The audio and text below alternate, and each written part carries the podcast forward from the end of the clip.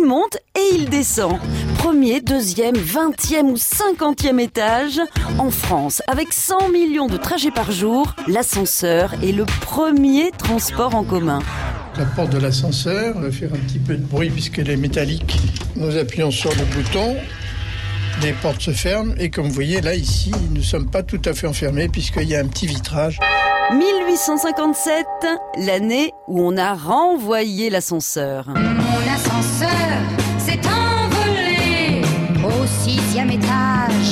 Il a continué de monter. Au XVIIIe siècle, Louis XV, qui a ses appartements au troisième étage du château de Versailles, demande à Blaise-Henri Arnoux, son machiniste attitré, de trouver le moyen d'y faire monter ses favorites en toute discrétion. Le mécanicien crée une cabine reliée à un système de poulies et de contrepoids. Sa chaise volante est installée en 1743. C'est une révolution. Vous allez où?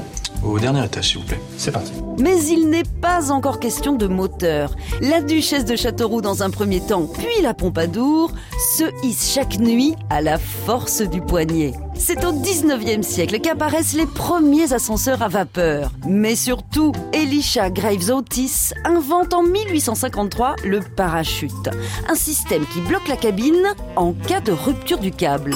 Le 23 mars 1857, Otis inaugure le premier ascenseur du monde dans un magasin de porcelaine et de verrerie française à New York. Je me suis jamais aussi profondément ennuyé qu'au cours de ces expéditions qui vous laissent face à face et ventre à ventre pendant 10, 20, parfois même 30 secondes pour peu que lui aussi aille au septième.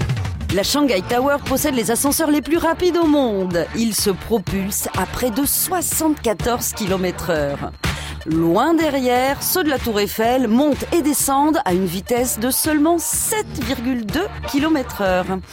Rassurez-vous, même s'il est moins véloce, il ne s'agit évidemment pas d'un ascenseur de bas étage. On n'arrête pas le progrès. Montez? Oui, je vais au rez-de-chaussée. À retrouver sur francebleu.fr. Enfin, mon vieux, vous y êtes.